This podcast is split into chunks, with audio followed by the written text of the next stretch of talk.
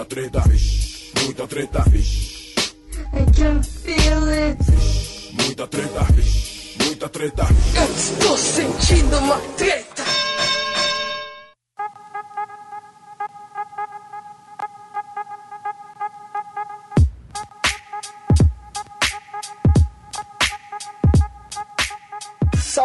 Salve, moçada, salve, salve rapaziada. Meu nome é Ivo Neumann e hoje eu estou aqui com a minha querida Magda Assad. Tudo bom, Magi? Como é que você tá, minha querida? E aí, tudo bem, querido? Tô bem, tô bem. Tô num momento filosófico aí, né? O dia de hoje, pós-eleição, é um momento de, de chuva e tá nublado aqui em São Paulo. Não sei como é que tá aí na tua cidade. É aquela ressaca, né? A cidade chorou, deu uma choradinha, acho. É, não, o domingo ele já amanheceu sombrio, né? O pessoal já acorda de ressaca da balada e você liga a televisão, tá aquela cobertura no noticiário, né? Os chãos todos das ruas cheios de, de santinho do pau oco espalhado pelo chão. Aqui eu fui votar, a primeira coisa que eu dei de cara era um tapete de, de panfleto do Partido Verde. Cada vez que o Partido Verde imprime um santinho, nasce um tucano, né? Em algum lugar. Como é que pode? É, é. Mas você votou. Votei, votei, troquei meu título. Sou de Porto Alegre, mas já faz cinco anos que eu moro aqui em São Paulo. Fui uma pessoa organizada. Tô até orgulhosa de mim de ter conseguido isso, trocar o título. que bah, gente. É fácil trocar o título, mas é toda aquela função, né? Que é mais gigante do que a própria função. Comprovante de residência. É, vim votar aqui, porque eu não tô mais morando em Porto Alegre. Porto Alegre também tá uma onda de assalto. A cidade não tá muito legal lá, não. Como que tá a política atualmente em Porto Alegre? Lá era meio que um berço petralha, né? É, é verdade, é verdade. Uh, Porto Alegre tá. A gente teve vários problemas com o Sartori, né? Que ele parcelou pagamento uh, de policial, de professor, então isso deu um creque. Então na... Sartori é governador. É, o governador. Isso deu um creque na, na, na Bolsa Gaúcha, vamos dizer assim, né? Porque Certo. a crise começou a pegar para comerciante, porque a professora não tinha recebido o salário inteiro. E começou a pegar, o bicho começou a pegar para todo mundo e a polícia não tava mais na rua, né? Não existia policiamento. Então, a partir disso, tem uma série de A furtos porra fica séria, né? é, e assalto à mão armada e várias coisas assim. Enfim, Porto Alegre é uma cidade que eu gosto muito da cidade, mas ela, ela tem esse perfil que várias cidades do Brasil têm e que eu sei que às vezes aqui em São Paulo eu acabo vivendo numa bolha, assim. Com certeza. Que é o lance da periferia ser distante das áreas centrais e de, por exemplo, assim, é, quem anda a pé em Porto Alegre, em, em determinadas áreas, é quem é pobre. Porque quem é rico vai estar andando de carro, entendeu? Então ainda tem, claro que tem a, a, a obra que eles estão fazendo, enfim, mas eu acho que ainda tem uma caminhada, sabe? São Paulo tava diferente. Eu cheguei aqui em São Paulo e já tinha um clima de ocupação de rua e de movimentos coletivos. Não tinha água, né? Mas. É, não, tô falando da cidade de São Paulo, né? em relação ao governador Alckmin. Certo. São Paulo tá, tem mais cultura, mais arte. A periferia de São Paulo, cultural, tá muito linda. As artes periféricas, assim, as estéticas periféricas estão muito legais. A gente não pode começar o nosso episódio sem antes cumprir o ritual e mandar um salve. O salve, talvez mais você não conheça aqui, mas o salve é um momento que a gente deixa uma dica, faz uma reverência ao universo e compartilha um conhecimento com os ouvintes do Treta Talks. Eu queria deixar como dica, eu fui ver no Netflix aquelas recomendações de uma estrela, meia estrela, que você não dá nada. E o nome do filme em português se chama Uma Noite de Crime. Então você pensa, parece aquela sessão da tarde que não deu certo, né? Uma noite muito louca, um professor muito aloprado, e aí uma noite de crime você vai assistir. É um futuro distópico, na verdade é um presente distópico, em que as coisas não deram muito certo e a criminalidade ela saiu de controle até que foi inventado o dia do purgatório, o dia do como qual seria a tradução purgamento, não sei. Enfim, o dia em que eles apertam a descarga social lá e ficam 12 horas em que qualquer crime pode ser cometido sem que haja pena.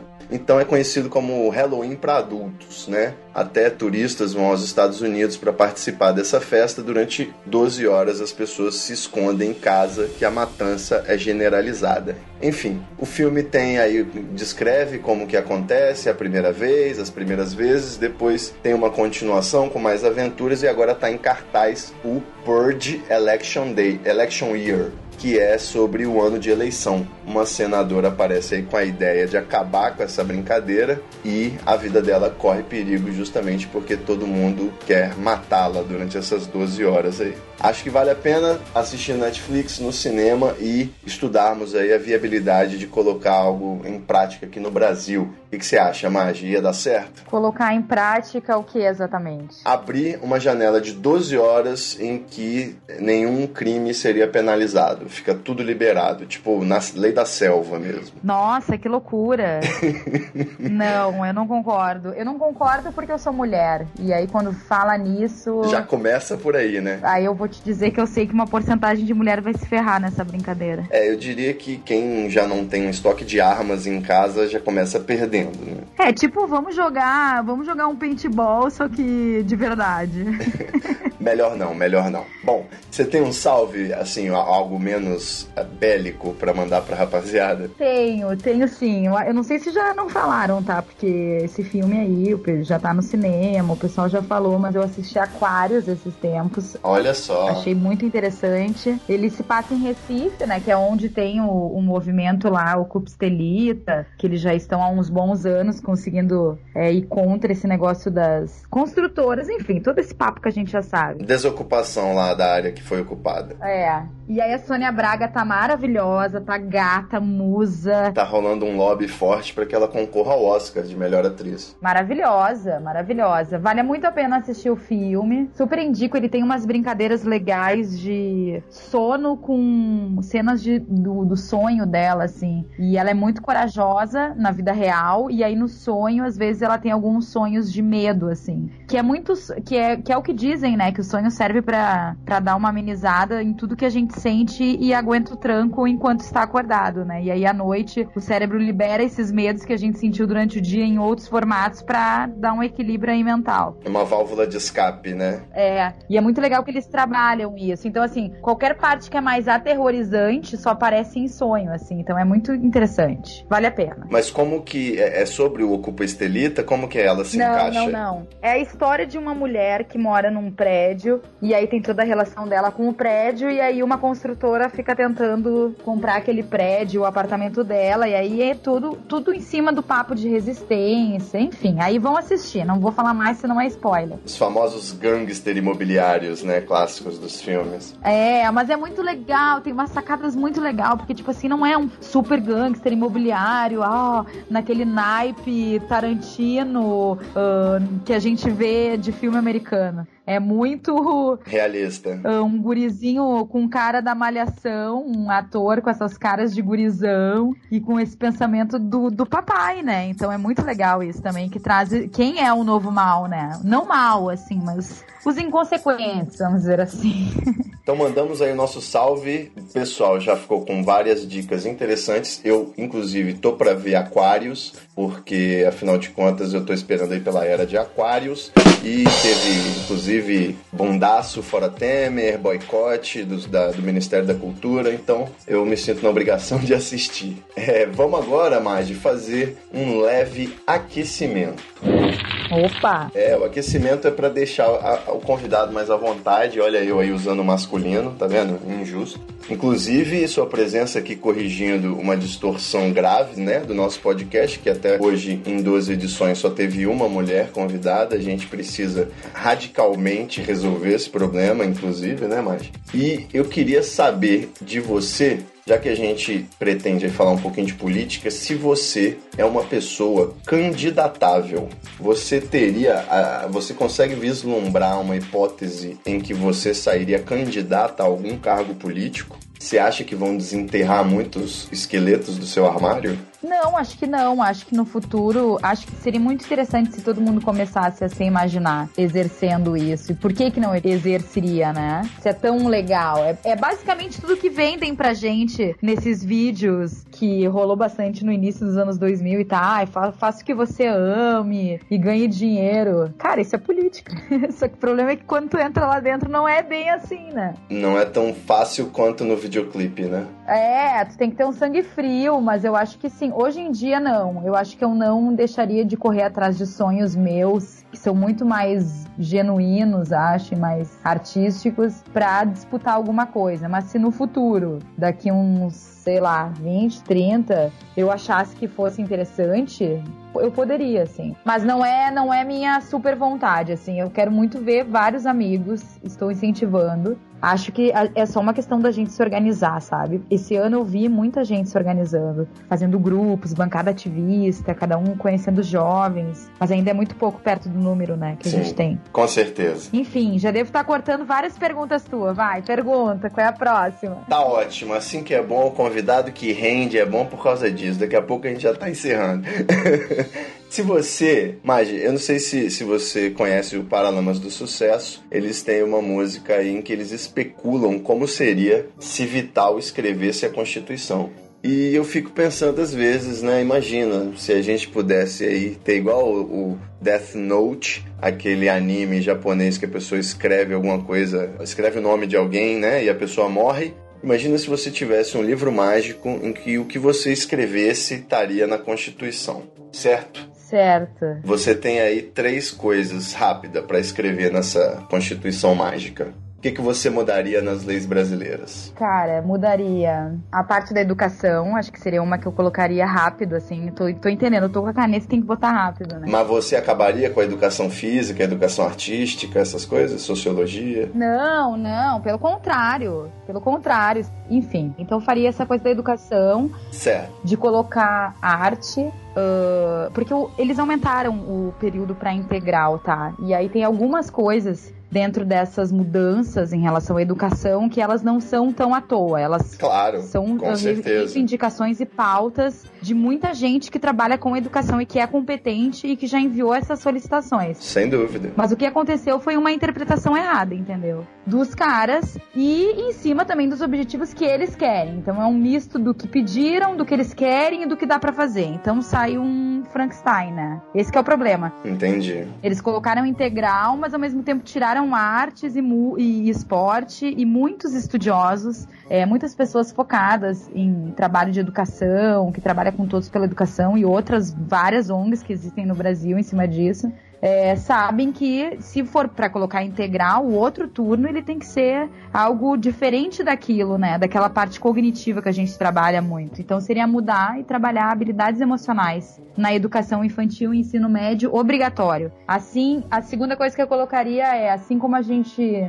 tem que aprender a entender como cuidar dos dentes, a higiene dos dentes, que é uma coisa que nos enfiam desde pequeno. Certo. Na educação também deveriam fazer isso com a nossa mente. Então, aprender a lidar com a mente, a esvaziar a mente. Higiene mental, interessante. Higiene mental, isso aí. Seria terceiro. E o segundo. E o terceiro seria. ah, reforma política, né? Alguma. em cima da, de tudo que desconstrói esse império que a gente chama de democracia e que na verdade é, é um, um monstro, assim, uma, um, um rearranjo de poder, né? Muito forte ainda. Então é, muito, é muita besteira a gente né, achar que a democracia é super dem- democrática dentro da estrutura que ela foi criada, né? Sem dúvida nenhuma. Olha, eu tô emocionado aí com as suas alterações nas leis brasileiras e eu gostaria de poder somente somar as minhas três coisas, né? Acho que eu queimo também uma fazendo uma fezinha aí na reforma política, que é um ponto importantíssimo mesmo que a gente tem para resolver, mas eu ia aproveitar para, na minha segunda oportunidade, legalizar a maconha e na terceira, transformar em feriados as festas de outras religiões, né? Não, a gente não é só católico, a gente tem que comemorar aí também os feriados da religião Urubá, do, do candomblé, né? Várias culturas que a gente tem que prestar homenagem. Maravilhoso.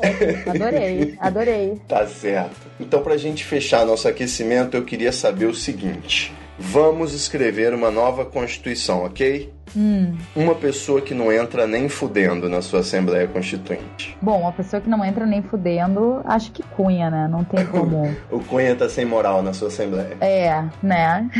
Beleza. Não existe possibilidade. Esse cara tem que estar fora de tudo. Enfim, a gente. Hashtag fora Cunha. É, mais ainda, né? Ele já foi, mas eu acho que isso daí é um legado, né? Esses cunhas. So many Cunhas, né? É, são mini cunhas. Pra fechar aqui, Magi, você vai ter que sair de cima do muro e não vai poder fazer média, não vai poder escolher empate ou nenhum dos dois, ou depende, você tem que escolher um dos dois. É o momento da treta súbita. Aí eu vou ter que escolher o quê? Você vai ter que escolher uma entre duas opções. Tá, quais? Fala aí. Tô ansiosa. A treta de hoje é Rio de Janeiro ou São Paulo. É pra escolher uma? Exatamente. Você é de Porto Alegre, mora em São Paulo, frequenta o Rio de Janeiro, tenho certeza que você pode se decidir aí entre as duas. Cara, é, o meu conselho seria Rio de Janeiro. O seu conselho, como assim? Pra quem É. você tá dando esse conselho? Meu conselho, né? Faço o que eu digo, não faço o que eu faço. Porque se de, for, de, de fato fosse Rio de Janeiro, eu estaria lá, né?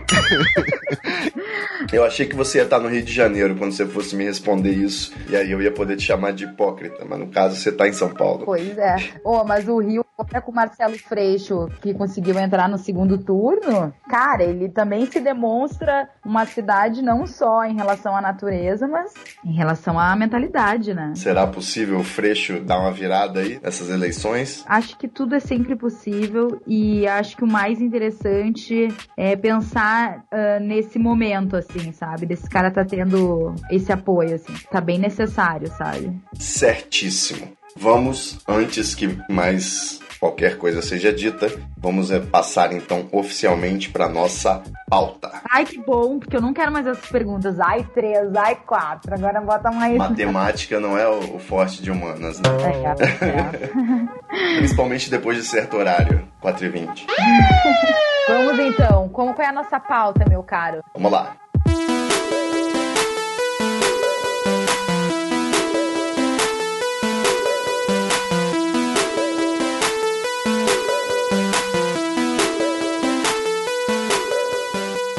É isso mesmo, meus queridos amigos ouvintes do Treta Talks. Nesse episódio eu estou debatendo política, esse tema aí mais polêmico que mamilos, com a minha querida Magda Assad. Hoje é o, o dia seguinte às eleições, o dia aí que nós estamos gravando esse episódio, e a gente acabou aí de receber essas maravilhosas notícias das urnas, né, da festa da democracia. E o que, assim, os destaques do dia, né, que a gente ouviu a, repercussão, é que o PT realmente foi é, nocauteado aí nessas eleições, teve uma grande redução na quantidade de prefeituras e de vereadores que conseguiu eleger, enquanto o PSDB e o PMDB se manteve. Apareceu aí como destaque o crescimento do PSOL e do Partido Novo, mas quem roubou os holofotes nessa eleição definitivamente foi ninguém, né? Candidato ninguém representa totalmente aí os brasileiros, o sentimento dos brasileiros, o-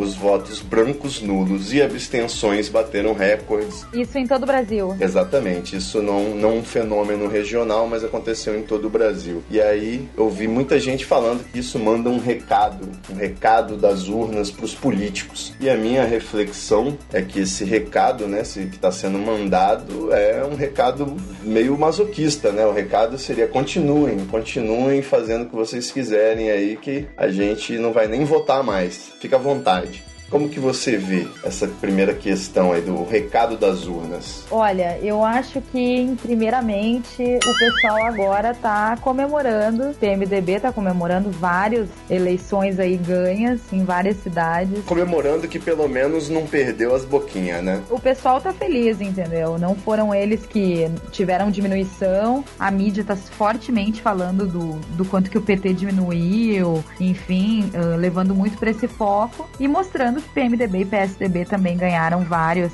né, no Brasil, o que mostra que o, a estratégia da direita, enfim, tá, tá fluindo, tá rolando. Existe uma observação até de que o PT ele não tomou uma surra nas urnas, né? Ele teve uma grande derrota, mas ele sequer se candidatou à quantidade de prefeituras que existia, né? A gente teve até uma dificuldade de ver candidatos do PT e quando via tava aí usando outras cores, né? Vi- Vimos muita campanha 13 com verde, amarelo e azul. fingindo aí se passar por, por PSDB, digamos assim. E eu, eu diria que endossa esse resultado das urnas, endossa também aquela, aquele movimento que a gente esperava, né? Já que o PT, quando virou governo, foi indo para o centro, junto com o PMDB, agora tem que surgir uma nova esquerda, né? E o pessoal meio que está cumprindo essa função. É, com certeza. Apesar de que se você chegar para um petista ou para um comunista do PCdoB, PCB e falar que você curte o PSOL, você toma uma surra de, de galho de goiabeira, né? eu não sei, você, você chegou a acompanhar movimentos sociais assim? Existia esse debate sobre política? Por que que hoje eu tô vendo na timeline pessoas falando que pobre não sabe votar? Ah, pois é, o pessoal tá colocando isso, né? Mas eu acho engraçado isso. Eu acho que primeiro existem dois tipos de pessoas que votam. Tem aquelas pessoas que votam pensando mais no social e as pessoas que votam mais pensando no individual. E as pessoas que votam no individual, elas podem ser tanto da elite quanto da periferia. Então acho que tem que começar pensando assim. Sem dúvida. Então vai ter o cara que vai pensar é, no quanto vai melhorar para ele, nas multas que ele vai perder, uh, enfim. E aí tem o cara que vota social, que tá pensando no todo, enfim. Aí pensa tudo tudo nisso, né? Mas existe uma mídia fortíssima com o mesmo discurso e que tá nos fazendo, tá fazendo essa Brasil, né, enxergar um, essa história nesse formato, nesse storytelling que eles criaram. E aí o cara, por exemplo, assim, o que, que eu acho do Dória, tá? Uh, o pessoal falou, comentou muito assim, ah, olha a porcentagem de gente da periferia que votou no Dória. Ah, porque. E aí eu acho muito elitismo isso. Me explica então, é um bom momento pra você me explicar por que, que o Dória é tão popular na periferia de São Paulo. A gente tem que enxergar vários fatores, nunca é um ou outro, né? É uma conjunção de coisas que tu pode tirar que dali desse suco aí de, de conservadorismo pra gente beber. Certo. mas enfim, mas o Dória, por exemplo, uh, foi um cara, se tu for pensar, vamos analisar a estratégia dele de mídia. Pelo menos das vezes que eu assisti, e olha que eu tenho, eu assisto bastante TV para saber o que que está sendo dito, porque não dá pra te querer ser uma malandro. Haja estômago. É, tem que, mas tem que assistir, não dá pra dar essa, ai, eu não assisto TV Globo. Não tem que ser assim, gente, tem que ir lá. Odeio política. É, tem que. Ai, não assisto Globo, só canal pago. Cara, assiste Globo e vê o que, que eles estão contando pro teu país, tá ligado? Outro vai ser muito alienado também. Com certeza. E vai ficar assim, chamando o outro da periferia de burro, como se ele fosse superior. E aí começa uma superioridade tanto intelectual, porque o outro cara que é da periferia, mas que não votou no Dória, acha que o cara é burro. E aí vem uma coisa de intelectualidade, né? Tipo, mas não entende o, o qual que é o sentido. Porque se for pensar, quem que tava. Uh, o grupo que tava no Haddad, pelo menos das pessoas, do, do, dos grupos que eu vi, assim, uh, a classe artística tava super junta, cultural, assim, que ele fez muita coisa legal aqui em São Paulo. Pessoal de humanas, né? É, o pessoal. Não, eu acho que teve, teve a galera assim, Sacanagem. classe média, uh, ai, das bikes, da ciclovia, essa galera mais hype. Enfim, também é um público dele, que, que aí vê muito por esse ângulo. Tem esse das periferias, né, que fez vários incentivos à cultura e à arte na periferia, tanto que São Paulo tá explodindo art- artisticamente, maravilhosamente. Enfim, e aí tem esses, esses, essas pessoas que tiveram essa, vamos dizer assim, esse. uh, ficaram ao lado, né? Pelo menos que eu enxergo, assim. E, mas se tu for pensar um cara que mora na periferia e que não é da classe artística, ele é um trabalhador. E aí ele vai e volta de ônibus. Aí tá, deu uma melhorada no corredor do ônibus, não sei o quê. Mas a passagem aumentou. E na TV ele chega, o vermelho não é legal, o PT não, né? Tem toda essa história, assim, meio que pelo menos eu fico pensando assim, é, chega, de, dá uma sensação uh, de, de socialmente ser até errado tu dizer que aquilo que a TV, que aqueles caras bem gravatados numa um, HD maravilhoso, estejam errados, porque é todo um pensamento que a gente já fez parte, entendeu? Eu, eu me emancipei um pouco disso, mas Com certeza. tem que ter todo um cuidado e um pensamento que também ali tem algumas verdades de um outro lado, de gente que pensa privatização e liberalismo. Sim, com certeza. Não, e aí esse trabalhador, por exemplo, que o cara é trabalhador, aí ele ficou sabendo das multas, daqui a pouco ele teve um primo tio que pegou umas multas, que também se ralou. E aí ele,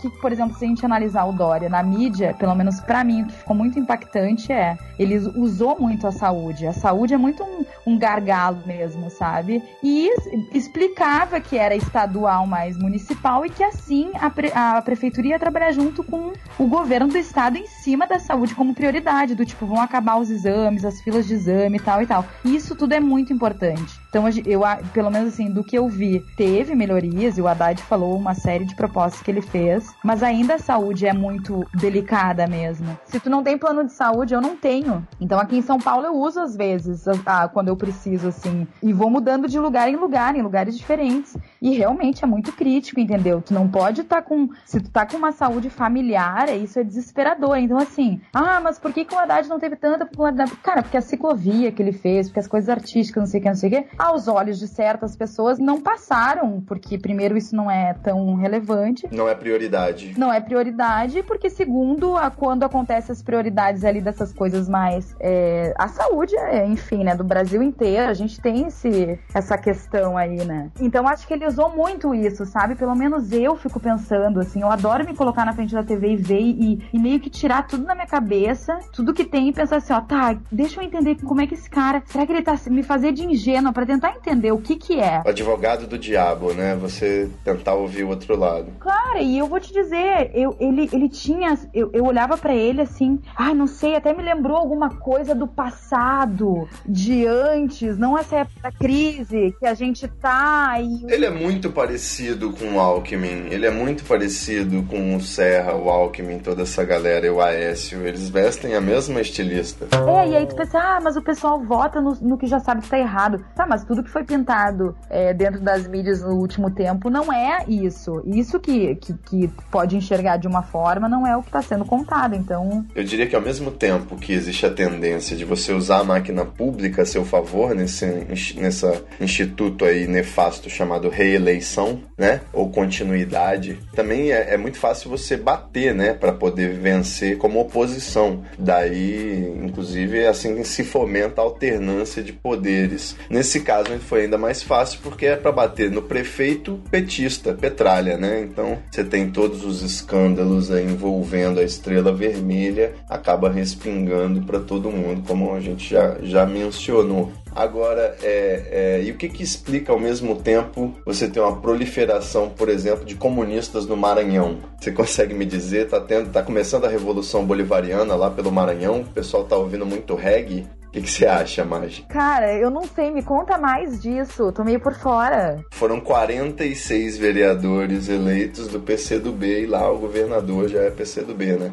E, além disso, a gente tem esse fenômeno do, do Suplicy ter sido o vereador mais votado de São Paulo, ao mesmo tempo que elegeram o Dória no primeiro turno, e o, lá no Rio de Janeiro, o filho do Bolsonaro foi o vereador mais votado, o mesmo Rio de Janeiro que colocou o Freixo no segundo turno contra o Crivella. Então, uhum. não é, as coisas não são tão claras assim, né? Existe uma, uma polarização, o pessoal talvez apareça aí como o herdeiro da esquerda, mas a gente está bem longe de conseguir respirar tranquilo, né? Pra, de que a democracia está funcionando. É, eu acho que a gente tem que pegar e analisar, na verdade, tipo, o que que fez o, o Bolsonaro Jr. ter esse número de votos, entendeu? Se for pensar, é muito mais uma questão de estratégia de igreja, enfim, né? Todo esse templo que eles criaram a, aos poucos, de formiguinha em formiguinha, e que se juntou e que hoje é gigante. Então, assim, por exemplo, eu vi o pessoal da bancada ativista, um grupo de jovens aqui de São Paulo e de um, outros lugares, trabalhando em. É um grupo, um coletivo que ajuda ajuda a identificar vereadores que eles apoiam. Então, eles dizem quem são os seis da bancada deles e que são super interessantes e tal. Isso é muito legal, uma organização, é entender que tu precisa começar a se organizar. Agora, se tu, por exemplo, fizer uma comparação do que é a organização hoje evangélica, nossa, eles estão se organizando há muitos anos. Os caras estão há muitos anos na nossa frente em relação a olhar para o lado e ver que tem público. Inclusive a parte da, da contabilidade, né? Da tesouraria. Com certeza, com certeza. Eles viram ali um formato de tudo, entendeu? De, de apoiar e de e, e, e, que se sustenta, assim, sabe?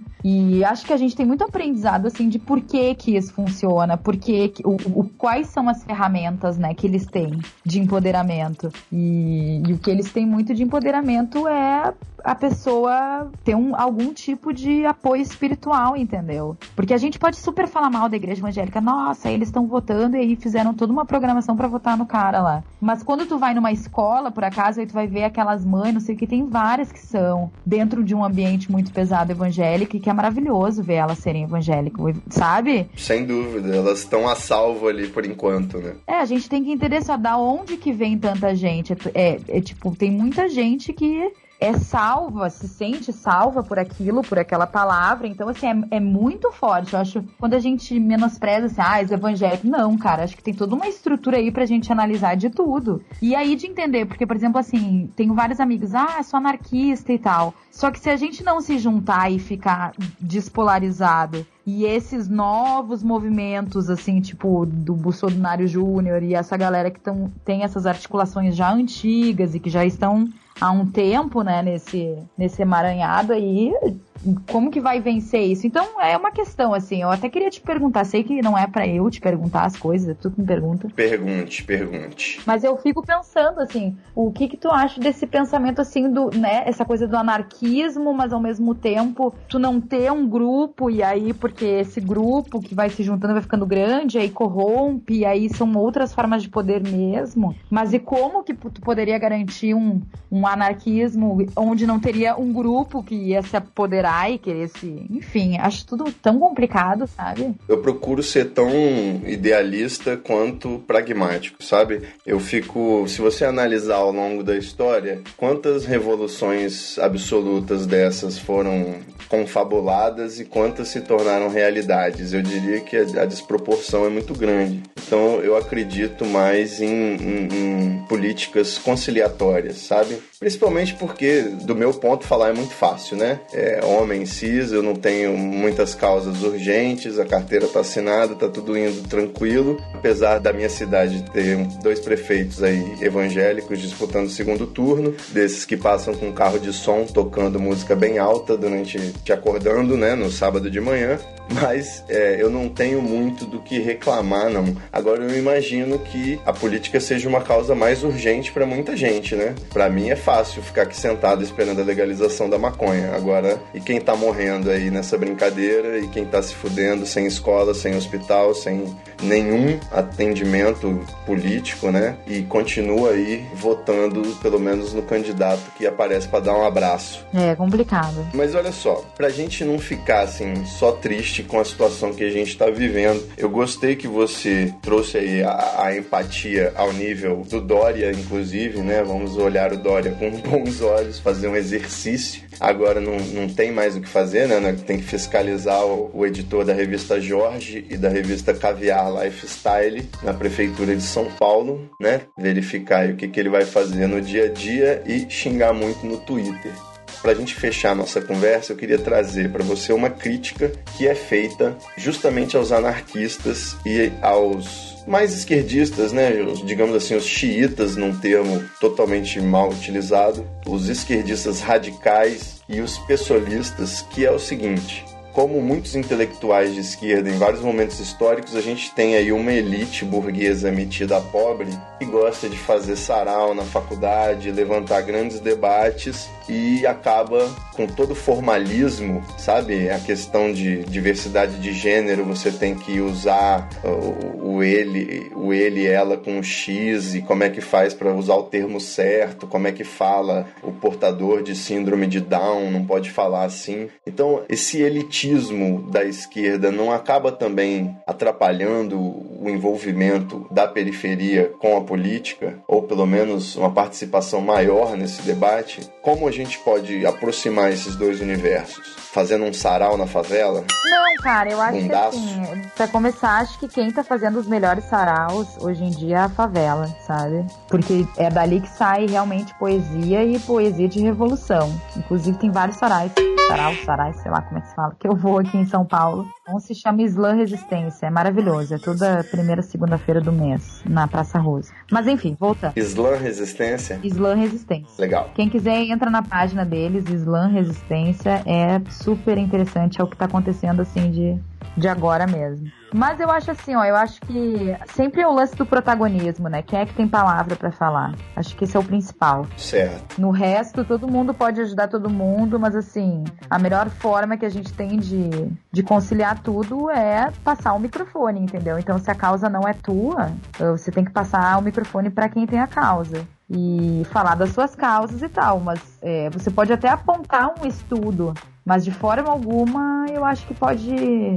se apropriar da, do, da palavra. Tu pode, de repente, se tu tem um estudo, trocar uma ideia com alguém e entregar esse teu estudo para quem é da palavra e essa palavra se formar de uma outra forma, entendeu? Eu acho que é muito cuidadoso isso, assim, eu super entendo esse lance de, de se apropriar mesmo, porque é assim que é a opressão, né? E daqui a pouco tu, você está falando sobre o que é pauta, o que não é para aquele grupo e, e tá errado, entendeu? Começar não dizendo que pobre não sabe votar, né? É uma questão difícil, porque eu ouvi uh, tanto gente de, de, do centro, da periferia, de bairro gourmet, eu ouvi muita gente de esquerda falando isso. Então, não era. Uh, eu acho que tem uma coisa de, do elitismo intelectual também, do tipo, ah, eu posso. Uh, não é em relação a financeiro, ah, o pobre não sabe votar e eu que sou, sei lá, moro em Pinheiros e adorei a Ciclovia, sou pró-Haddad, lá lá lá, entendeu? Beleza, Magi. Primeiro, eu gostaria de saber quem gostou da conversa e quiser acompanhar mais pitacos sobre a revolução na internet, como que faz? É Magi da SAD no Facebook. Magi da SAD no Facebook? Twitter você não pratica, não? Twitter eu não pratico, mas às vezes eu olho, assim, eu sou mais observadora. Então é arroba Magi, M-A-J-J-J. E aí no Instagram é arroba mage, JJJJ, é 4. Caramba, você, você não fez o planejamento de social media, né? Não, é que a cada ano cresce um J na minha vida e isso significa muito. No Snapchat são o quê? 18 Js? Não, Snap eu não tenho. Olha aí, hein? Perdeu a oportunidade, nossos queridos ouvintes. Mas eu vou então agora pedir para você mandar um, um alô. A gente tá com a média de 1.500 downloads por episódio. Então você pensa, tem 1.500 pessoas aí ouvindo a caminho do trabalho, começando um novo dia, sabe? Com aquela desesperança básica pós-eleições. De tudo isso que você disse, existe algo mais que você gostaria de acrescentar a essas 1.500 pessoas? Ah, gostaria. Primeiro gostaria de dizer que eu acho que eu pratico muito o olhar da empatia como forma de entender e quebrar a matrix do negócio, entendeu? Para tentar entender o negócio. Enxergar o outro lado. É, e tipo, arrancar estratégias, enfim. E para ser realista, porque não dá pra gente não ser realista, assim, a gente sempre tem que entender e pensar sempre no outro lado. Então eu acho que a gente é um corpo só.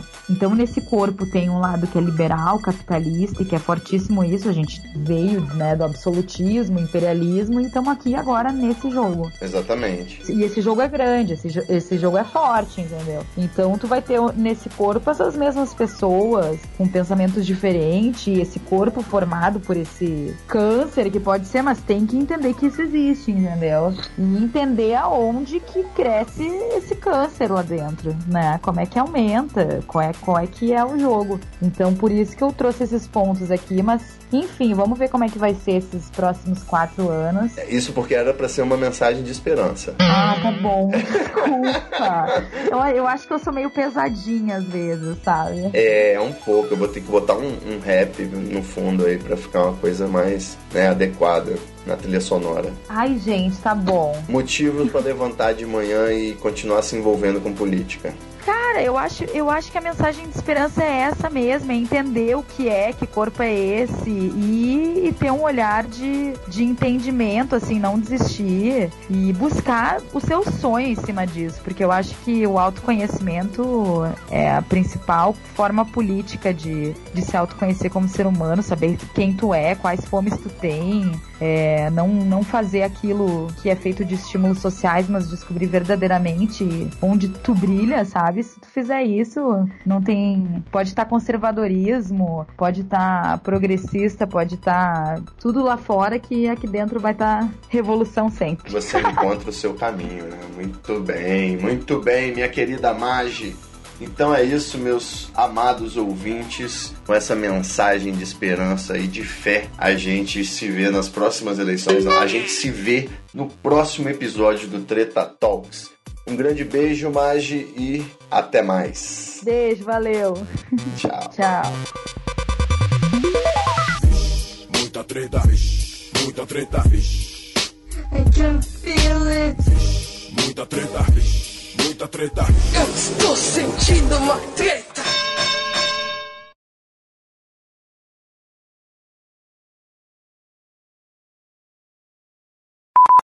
Vamos lá. Vamos então. Como qual é a nossa pauta, meu caro? Meu Deus, a pauta é como não tossir durante as gravações do Treta Talks. tá difícil. Teve, teve um episódio que eu tive que falsificar minhas próprias risadas.